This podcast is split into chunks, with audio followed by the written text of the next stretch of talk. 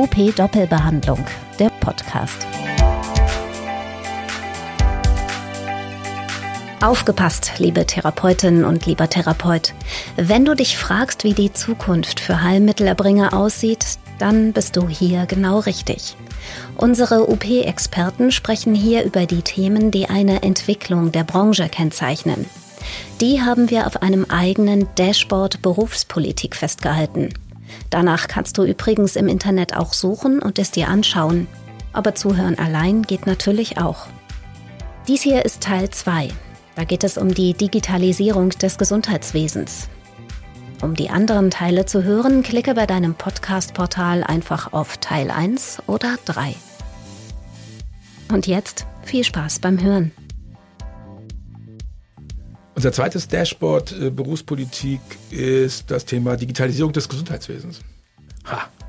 Ich erinnere mich, dass wir in dem Gespräch über das erste Dashboard in, zum Schluss über Digitalisierung geredet haben und Olaf hat gesagt, oh, Digitalisierung treibt viele Praxen dann in den, in den Exit, dann haben die keinen Bock mehr. Das denke ich. Das denkst du? Ja. Also, also heißt, Digitalisierung des Gesundheitswesens wird nicht von allen positiv bewertet. Kann ich mir nicht vorstellen. Ich glaube, dass diejenigen, die sich bewegen wollen, die an der, an der Entwicklung der Berufe auch noch über ein paar mehr Jahre hinweg äh, interessiert sind, dass die dem offen äh, gegenüberstehen. Das denke ich mal schon. Wer die Chancen sieht, der wird sie auch umsetzen. Ja. Aber gerade die gerade ältere Kollegen, die immer noch mit einem handgeschriebenen Terminbuch und, und äh, handgeschriebenen Quittungsblöcken ähm, agieren. Ich glaube schon, dass die dann eher sagen, ich schließe meine Praxis zwei, drei Jahre früher, ähm, als dass ich diesen Schritt noch mitmachen muss, der ja dann irgendwann auch Pflicht wird für uns. Okay, dann ordnen wir mal kurz ein. Im SGB 5 steht, dass am 1. Juli 2026 elektronische Heilmittelverordnungen kommen sollen, verpflichtend.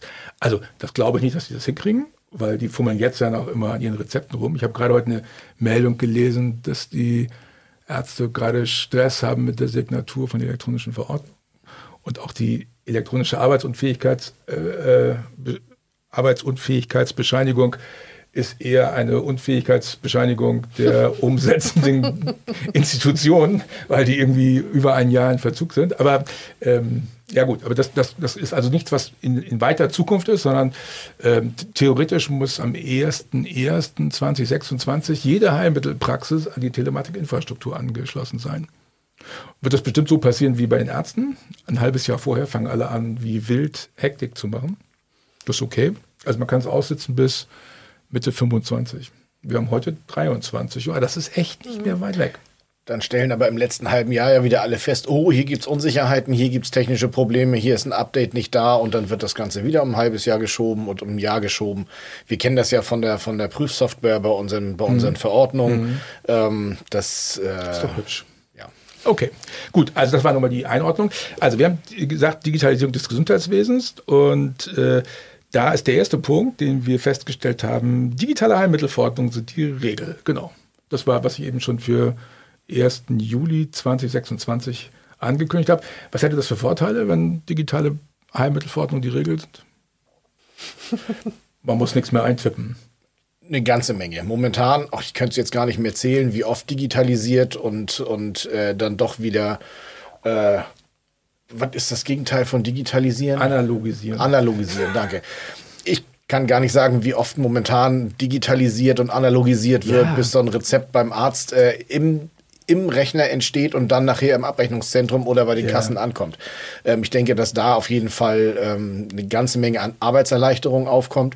Ich hoffe auch eine Menge an, an Vermeiden von Fehlern äh, und deutlich äh, einfacheres äh, Heilen von Verordnungen, die irgendwo fehlerhaft ausgestellt sind. Ähm, denke schon, dass da eine ganze Menge passieren kann und wird, die für uns definitiv eine Erleichterung sein also ich, mir würde sofort eine einfallen.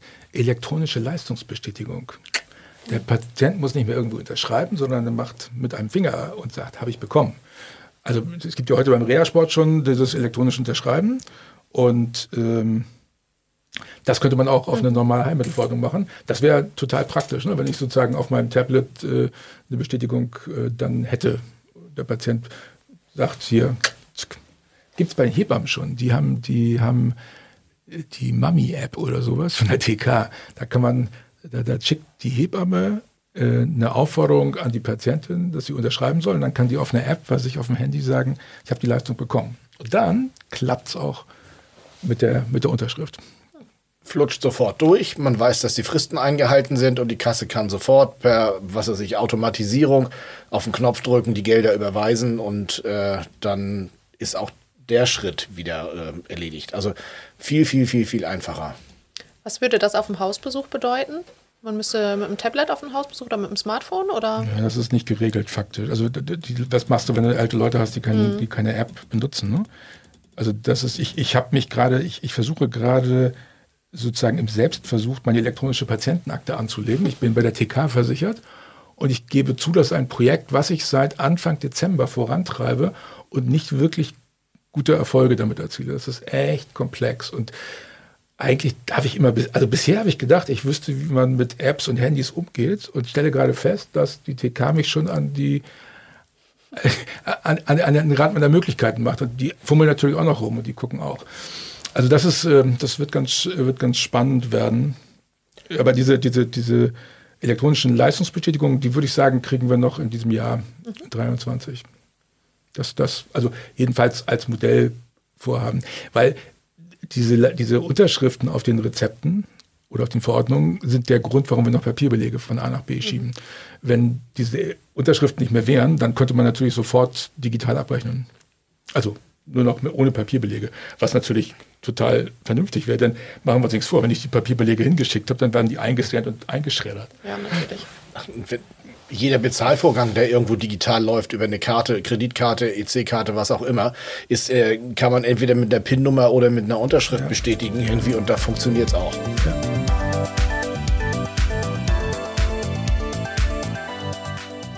Na gut, also elektronische Heilmittelverordnung.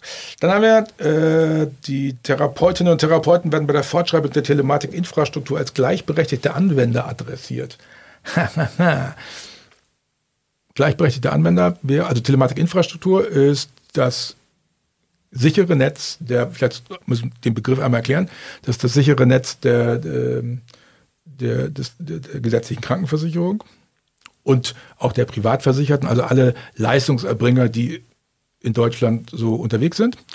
Und ähm, die Kosten dafür sind bisher durch relativ satte Beträge von der GKV für die Praxen übernommen worden bei den Ärzten. Und das sollte eigentlich bei den Physiotherapeuten auch so sein. Und jetzt hat der Gesetzgeber aber gerade sein Verfahren geändert im Dezember und hat gesagt, oh, wir zahlen jetzt nur noch Pauschalen.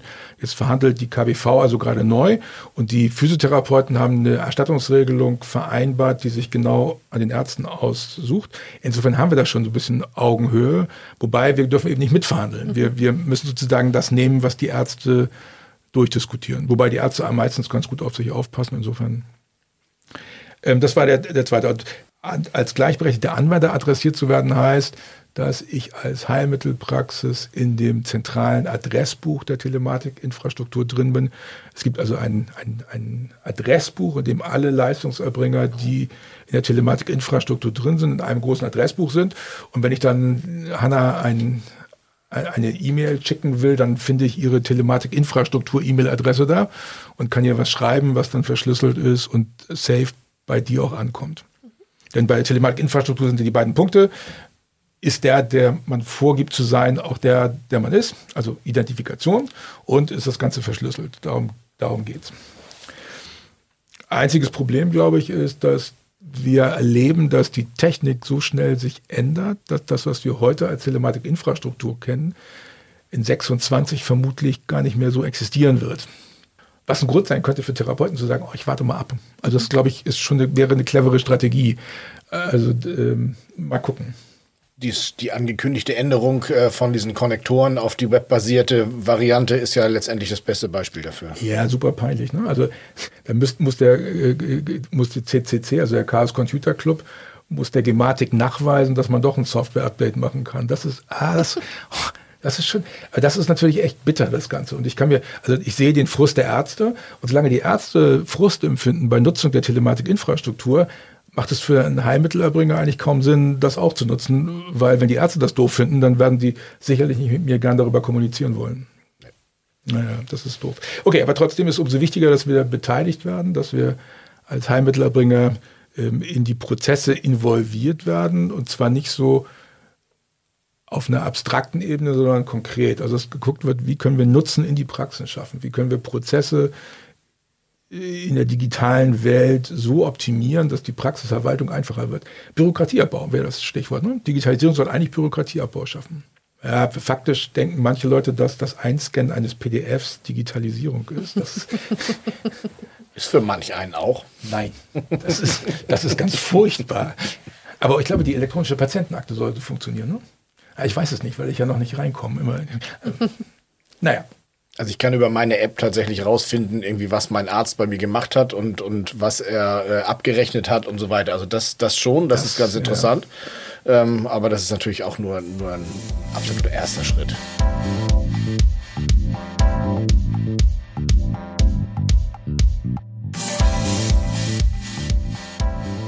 Okay, das war Telemark-Infrastruktur.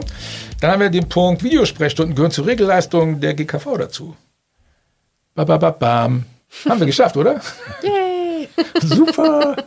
Finden alle irgendwie doof, aber findest du es doof, Videotherapie zu machen? Nein, nein. nein. Ähm, also ich kann nachvollziehen, warum da gewisse Zweifel sind. Ich kann auch verstehen, dass das nicht in allen Bereichen für jede, jeden Patienten, jede Patientin, jedes Krankheitsbild ähm, funktioniert. Ähm, ich finde das eine total gute Lösung. Ich hätte mir gewünscht, dass es mehr Freiheiten gibt, das auch aus dem Homeoffice raus machen zu können. Das ist leider zumindest in der Ergotherapie nicht so. Ich glaube in der Physiotherapie und Logopädie auch nicht, wenn ich es richtig im Kopf habe. Ja, doch, wenn du als Logopädin schwanger wirst, dann darfst ja, du es zu Hause machen. Cool, ne? Ja. In der Ergotherapie darf man es doch in Sonderfällen. Die sind dann nicht weiter definiert, mhm. aber ähm, Sonderfälle heißt eben nicht jeden Freitag zum Beispiel. Genau, aber ähm, wir wollen es ja auch nicht kleinreden. Ich finde es sehr gut, dass es durchgesetzt ist, dass es möglich ist, dass es machbar ist und ähm, habe auch durchaus schon Erfolge in der Videotherapie machen können. Hast du schon mal Videotherapie gemacht, Olaf? Jetzt wirst du wieder sagen, der alte Mann. Ja. Nein, tatsächlich noch nicht. Ah, das ist klar, ja. Hat aber auch tatsächlich damit zu tun, also wir, wir sind theoretisch in der Lage, das zu tun in der, in der Praxis. Irgendwo haben es auch kundgetan, ähm, hatten aber auch während der Pandemie nie das, äh, das Bedürfnis, weil die Patienten wirklich zu uns gekommen sind und wir fast durchgehend eine sehr, sehr gute Auslastung hatten. Tja, auf dem Dorf ist alles besser. Okay. Und ihr habt einfach Hausbesuche gemacht wahrscheinlich dann oder sowas? Ne? Nee, gar nicht. Okay. Nee, also wurde nicht mehr dadurch. Ähm, Gut, ja, wird auch nicht mehr. Patienten fühlten sich durch gute Hygienemaßnahmen tatsächlich einfach sicher bei uns ja. und von daher war da der, das, der Bedarf tatsächlich gar nicht großartig da. Ja. Gut, und bei Videotherapie haben wir gesagt, 100% erreicht, wenn Physio, Ergo, Logo, Videotherapie als GKV-Leistung erbringen können. Das ist gegeben. Wir warten noch darauf, dass das irgendwie abrechenbar ist. Bei den Logopäden wird ja, ist es schon abrechenbar, weil die irgendwie anderthalb Cent mehr haben pro Leistung. Und bei den Physios und Ergos gibt es irgendwie ein Tausender pro Jahr. Ähm, aber das Portal, mit dem man es beantragen kann, ist noch nicht, äh, noch nicht da. Na gut. Ja, das wird dazu führen, dass sich alle, alle Praxen jetzt dann irgendwie noch einen Rechner dazu kaufen und noch, ein, noch eine Videokamera dazu kaufen, damit sie das auch abrechnen können. Ups, Subventionierung, das kann nicht schaden. Ja. Okay, dann haben wir als nächsten Punkt, äh, jetzt wird es ein bisschen schwieriger und erklärungsbedürftiger, wir haben das Thema Telekonsile sind im Regelleistungskatalog der GKV möglich. Spannendes Thema. okay, erklär mal. Wollte ich sagen, erklärt doch mal ganz kurz den Begriff Telekonsil.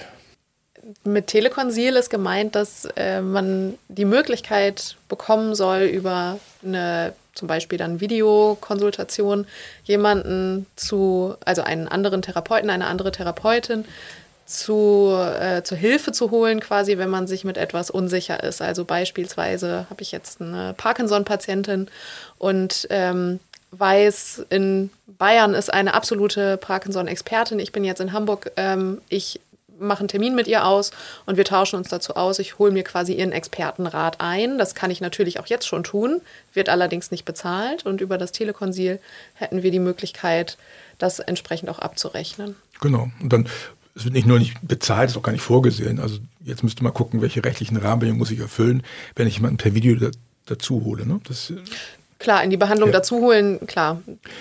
Und interessanterweise ist bei Ärzten sowas gang und gäbe. Ne, da werden Röntgenbilder gemeinsam im Telekonsil äh, besichtigt, die holen sich äh, Leute dazu. Und diese, diese Assistentinnen in der ambulanten Versorgung bei Ärzten, die Veras, ich glaube, die machen das auch, dass sie, dass sie per Video äh, Sachen dazu holen. Die amerikanischen Rettungssanitäter machen das auch. Die können auch jemanden per Video dazu holen. Die haben dann ein Head, so eine Videokamera am Kopf und dann kann der Arzt sehen und kann dann von seiner Schaltstelle die Jungs unterdelegieren. Also das ist schon ein cooler Anwendungsfall, glaube ich. Ja, aber wie gesagt, gibt's nicht gibt es meines Erachtens auch nicht in der Planung irgendwo. Oder habe ich das falsch mitgekriegt? Habt ihr was gehört? Ich habe nichts dazu gehört. Nicht aktiv in der Planung. Das letzte, was ich davon gehört habe, war im Koalitionsvertrag. Ja. Ja, so explizit haben die es nicht gesagt. Das ist jetzt meine freie Interpretation, glaube ich. Ne? Ich meine, es steht, ich meine, der Begriff ist erwähnt. Ja, der stimmt, ja. ja. Aber man muss das ein bisschen hinbiegen, damit es auch für Heilmittelerbringer gilt. Also man kann das so interpretieren. Aber es, manchmal hilft es ja, Leuten Interpretationen vorzulegen, damit sie verstehen, was sie geschrieben haben. Ne? Genau. Ach, das haben wir gemeint. Ja, ja genau. genau. Ja, ich glaube, dass, also ich bin sicher, dass die Leute, die es geschrieben haben, nicht mehr so genau wissen, was sie gemeint haben. Ich meine, wenn du dir anguckst, was manche Minister so von sich geben, dann hat man schon den Eindruck, dass sie den Koalitionsvertrag noch nicht mal gelesen haben. Ne? Okay, das ist ein anderes Thema. Entschuldigung. Der ist auch zu einem anderen Zeitpunkt geschrieben worden, als, als äh, wir jetzt, glaube ich, momentan. Ja, äh, okay, okay. ja, das muss schon herhalten ja. für vieles. Kann auch. Also Telekonsile wären cool, würden sicherlich dazu beitragen, dass Patienten besser betreut würden, weil, na, wenn, wenn du eben diese Parkinson-Expertise nutzen könntest, dieser Experte, dann würdest du wahrscheinlich schneller zu einem vernünftigen Behandlungsplan kommen und dann auch schneller zu einem guten Ergebnis kommen. Ne? Richtig, und das könnte ja auch die Zufriedenheit der Therapeutinnen fördern, ja. wenn man sich beraten lassen kann. Ähm, vor allem natürlich, wenn man noch relativ frisch im Beruf ist, wo noch viele Unsicherheiten da sind, was ja normal ist, aber äh, wenn man die dann leichter beheben kann oder sich einen Rat holen kann, wäre auf jeden Fall eine tolle Sache. Ja, das wäre cool.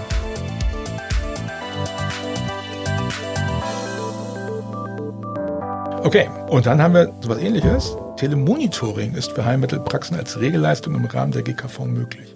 Haha. Jetzt mache ich wieder den dummen Frager. Ja. Was ist denn jetzt Telemonitoring? Möchtest du es erzählen oder soll ich? Diesmal musst du. Okay, alles klar. Äh, Telemonitoring ist äh, das, was du mit, dein, mit deinen Fitness-Apps auf dem Handy zum Beispiel machst. Also, deine, dass deine Schritte gezählt werden, um mal ein ganz blödes Beispiel zu machen. Ähm, das wäre sozusagen die einfachste Form eines Telemonitorings. Äh, du, du, du machst mit deinem Therapeuten ab, dass du 10.000 Schritte läufst jeden Tag und, äh, er, äh, und, und überspielt die Daten an ihn. So, und dann kann er das in seine Dokumentation mit reinnehmen und dann kann er in seiner Dokumentation zum Beispiel nachweisen, dass er hier auch wirtschaftlich agiert, weil er dich dazu bringt, nämlich dich zu bewegen.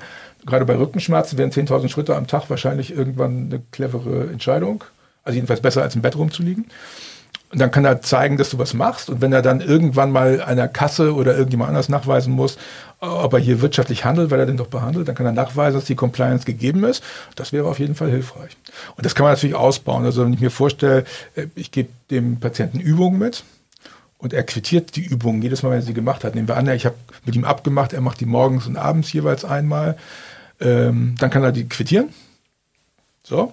Und wenn er sie nicht quittiert, kriege ich als Therapeut sofort eine Alarmmeldung und sagt, Achtung, der Olaf hat wieder deine Übung nicht gemacht. Und dann rufe ich dich an oder schicke dir eine SMS oder einen Chat oder sowas und sage, Alter, warum machst du nicht, was wir vereinbart haben? Oder das wird Gegenstand der nächsten Behandlungsrunde. Das hört sich jetzt echt nach Kontrolle an, so wie ich es erzählt habe. Ne? Das ist jetzt ein bisschen doof. Naja, aber eigentlich ist doch, wie, kann ich Compliance hinsetzen? Wie kann ich, wie kann ich meinen mein, mein Wirkungskreis verlängern auf das Leben des Patienten? Ausdehnen, oder?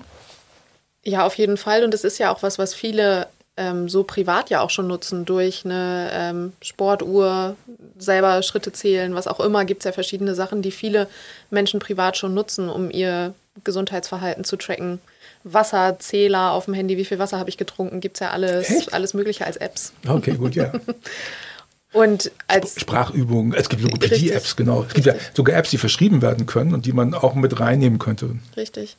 Und als Therapeutin muss ich sagen, ich glaube, wir kennen das alle, wie frustrierend das sein kann, wenn man sich ähm, ja verschiedene Dinge überlegt, kreativ in der Therapie ist und es wird nicht umgesetzt. Und wir wissen ja auch alle, dass die reine Therapie ein, zwei, höchstens dreimal die Woche nun mal nicht ausreicht, um eine langfristige Veränderung zu erreichen. Und wenn man dadurch die Möglichkeit hat, Patienten und Patientinnen vielleicht auch mehr zu motivieren, finde ich es eine tolle Sache. Ich könnte mir aber schon vorstellen, dass es bei dem einen oder anderen genau diesen Gedanken auslöst von Überwachung. Ähm, aber ich würde es so interpretieren, dass es ja auch kein Muss ist, das zu nutzen. Ja, das wäre genau. ja freiwillig, ja. von daher. Ja, logisch, da muss der Patient einverstanden sein, sonst macht das keinen Sinn. Ne? Richtig. Aber ich glaube, man könnte damit richtig einen guten Hebel machen. Und das muss natürlich irgendwie bezahlt werden, finanziert werden und müsste eine Regelleistung sein. Also Telemonitoring als abrechenbare Leistung. So ein bisschen wie man einen Befund, also so einen großen Befund abrechnen kann. Ne? Einfach als Add-on kann man Telemonitoring abrechnen. Oh, gibt es 120 Euro für Telemonitoring für, für 10 Einheiten. Ja, und dann noch eine Pauschale für 50 Cent für die App, die der Patient dazu benutzen muss. Und dann ist das schon ganz okay. Und das hätte für die Kassen wahrscheinlich auch eine ordentliche Wirkung. Ne? Vor allem aber auch für uns die Möglichkeit, dann so eine App dann irgendwo verschreiben zu können. Ne? Ja, Oder ja. dass da, dass da eine, eine, die Kosten übernommen werden. Ja. Momentan ist es ja nicht mal so, dass wir die Möglichkeit haben, in die Apps, die die Patienten eventuell von den äh, Ärzten verschrieben bekommen, dass wir da reingucken können. Wir kennen die ja nicht. Ich kenne keine, keine dieser Digas, äh, also die, die, die, die Inhalte und, und Abläufe und so weiter. Das äh hat auch damit zu tun, dass die kaum also dass sie zwar verschrieben werden, aber kaum genutzt werden. Mhm. Es gibt gerade Untersuchungen. Und ich habe das gestern Abend gemacht. Ich habe, ähm, mit, ich habe mir eine App meiner Krankenkasse runtergeladen. Da kann man so Coachings machen. Mhm. Und dann habe ich das versucht zu tun. Und auch da bin ich wieder gnadenlos gescheitert, weil das echt so blöde zu bedienen war. Also ich glaube, wir müssen da noch lange dran üben, bis äh, das Gesundheitswesen es schafft, äh, handelbar zu werden. Also bei der Bahn kann ich locker den richtigen Platz aussuchen, den ich buchen will und kann dann auch mich vorher einchecken, dass der, dass der Schaffner nicht mehr äh, sein Loch in meine Karte, in mein Handy knipsen muss. Aber ähm, bei, bei den Apps, die die Krankenkassen gerade machen, die haben große Schwierigkeiten, da einen sauberen Workflow hinzukriegen. Naja, wir werden das sehen. Aber ich glaube, das ist ein spannendes Thema, oder? Total. Und das gehört alles zur Digitalisierung dazu. Also ich finde, man da muss aufpassen, dass man nicht nur Telematikinfrastruktur oder digitale Heilmittelverordnung drauf hat, sondern dass man wirklich den ganzen Umfang hat. Und das haben wir versucht abzubilden. Und das haben wir bewertet. Digitale Heilmittelverordnung haben wir mit 20 Prozent gemacht. Und da sind wir bei 50 Prozent, weil es schon Datum gibt. Also, wir, setzen das wieder zurück, wenn das Datum verschoben wird, würde ich sagen. Na, wobei, es macht auch keinen Sinn. Ist egal. Also, aber wenn es erstmal im Gesetz drinsteht, dann wird es nicht abgeschafft, sondern höchstens noch verschoben, das ist in Ordnung. Dann haben wir äh, Fortschreibung der Telematikinfrastruktur als gleichberechtigte Anwender adressiert mit 40 Prozent. Das ist, glaube ich, nicht ganz trivial. Wir, da gibt es tolle, to tolle Konzepte, aber da müssen wir eingebunden werden. Also zum Beispiel den TIM, den Telematik-Infrastruktur Messenger. Das ist sowas wie WhatsApp, nur für die Telematik-Infrastruktur. Und da können Praxis, Mitarbeiter untereinander sicher chatten, auch über Patienten. Da kann man von Heilmittelpraxis zum Arzt chatten und sagen, ey, korrigier mal die Verordnung. Hm. Und im dritten Aus, in der dritten Aus kann man dann mit den Patienten chatten, auch safe und sicher, ohne dass Facebook mithört. Das ist schon ganz gut. Das wäre eine große Erleichterung. Ja, das ist mega. Das ist ganz, ganz cooles Konzept. kurzer Kommunikationsweg. Ja. Das Problem ist noch, dass es keine hat. Also Chat funktioniert immer so gut, wie alle Leute daran teilnehmen und deswegen, das dauert bestimmt noch vier, fünf Jahre, bis das richtig gut rund läuft und selbst das ist schon optimistisch. Aber, Aber deswegen ist das wichtig. Rein theoretisch könnten wir das jetzt schon nutzen, den Chat? Hm, nee, das, den gibt es noch nicht. Die ah, Spezifikationen sind noch nicht ganz fertig. Mhm. Also das Protokoll gibt es. Es gibt ein, ein Protokoll, ein Open Source Protokoll, das heißt Matrix. Das, da kann man sich schon anmelden und da kann man auch einen eigenen Chat aufbauen. Aber das ist, da muss es selbst administrieren, das ist aufwendig und das ist auch nicht eingebunden in die Verschlüsselungsstrukturen und in die Identifikationsparameter der Telematikinfrastruktur. Das wäre sozusagen ein privates Netz. Da kannst du auch Streamer nehmen oder sowas ah, ja. oder, oder Signal oder mhm. irgendein Ding, was einigermaßen safe ist. Was nutzt du als, als App, äh, als Chat? Privat? Ja. Signal und WhatsApp. okay. Und du? Du musst anders fragen, welchen nicht. Alles klar, gut, okay. Der alte weiße Mann hier, weißt du doch. Alles klar, ja. Schiefer, Schiefertafeln zu Hause. Alles klar. Ich habe nur Threema in der, also tatsächlich. Und SMS, lustigerweise, weil Leute, die mich sonst nicht erreichen, die fangen, äh, bohren mich dann auf SMS-Weg an. Finde ich gar nicht schlecht. Ich finde ja Chats total cool, weil man asynchron kommunizieren kann. Und wenn man das mit Patienten hinkriegt, das ist ja klasse. Ich meine, die meisten Praxen machen das. Ne? Also ich kenne ganz viele Praxen, die chatten mit ihren Patienten auf WhatsApp, auch wenn das datenschutzmäßig dämlich ist. Da muss man nur aufpassen, dass die Patienten auf einen zukommen und man nicht auf die Patienten zukommt. Dann ist alles okay. Datenschutz ist ja nur eine Frage der Einwilligung. Aber egal. ja. Okay, das heißt, also Telematikinfrastruktur haben wir 40 Prozent äh, angesetzt und dann haben wir äh, da 25 Prozent aktuell als äh, ange, äh, angesetzt und dann gesagt 25 Prozent Berufsgruppe. Und Telematikinfrastruktur ist für die Physiotherapeuten umgesetzt. Also theoretisch, praktisch nutzt es keiner, aus gutem Grund. Ähm, aber das wäre schon möglich und die, also Hanna darf dann mitmachen, ich glaube ab 1. Juli 24 oder 1. Januar 24. Dann wird es auch, nee, 1. Juli 24 wird es erstattet, glaube ich. Na, dann warte ich noch ein bisschen ab, würde ich sagen. Alles klar, das dauert, dauert noch ein bisschen. Und dann haben wir diese Videosprechstunden gehören zur Regelleistung mit 10% bewertet, Telekonsilie mit 15% und äh, Telemonitoring auch mit 15%. Auch das ist wieder, wie, wie, wie schon bei dem anderen Dashboard, subjektiv. Aber wir messen ja den Verlauf und dann ist Subjektivität gar nicht so dramatisch. Wir müssen einfach nur dabei bleiben. Genau, wir haben jetzt unterschlagen, dass die Videosprechstunden tatsächlich schon bei 100 Prozent geführt wird bei uns. Das stimmt. Ja, gut. Ja, gut für den Hinweis, ja. Ja, aber ist ja okay, würde ich sagen, gildet, oder? Ja. Also auch wenn du es nicht benutzt und du bei 0 Prozent bist, was das angeht. Na, aber du hast ja ein Gerät, hast du gesagt, ne?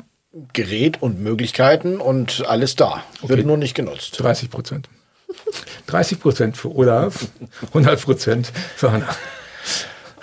Okay, ja, also, okay. gut. Also, aber das ist das, was wir im Dashboard Berufspolitik äh, zum Thema äh, Digitalisierung des Gesundheitswesens für Heilmittelerbringer als Handlungsfelder identifiziert haben, die auch im Koalitionsvertrag adressiert werden.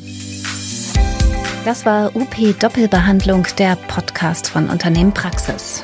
Wir sind zu finden bei Spotify, Deezer, Google Podcasts und Apple Podcasts und natürlich auch auf up-aktuell.de slash podcast. Folgt uns und teilt uns bei Instagram, Facebook oder YouTube und empfehlt uns weiter, gerne auch mündlich. Bis zum nächsten Mal.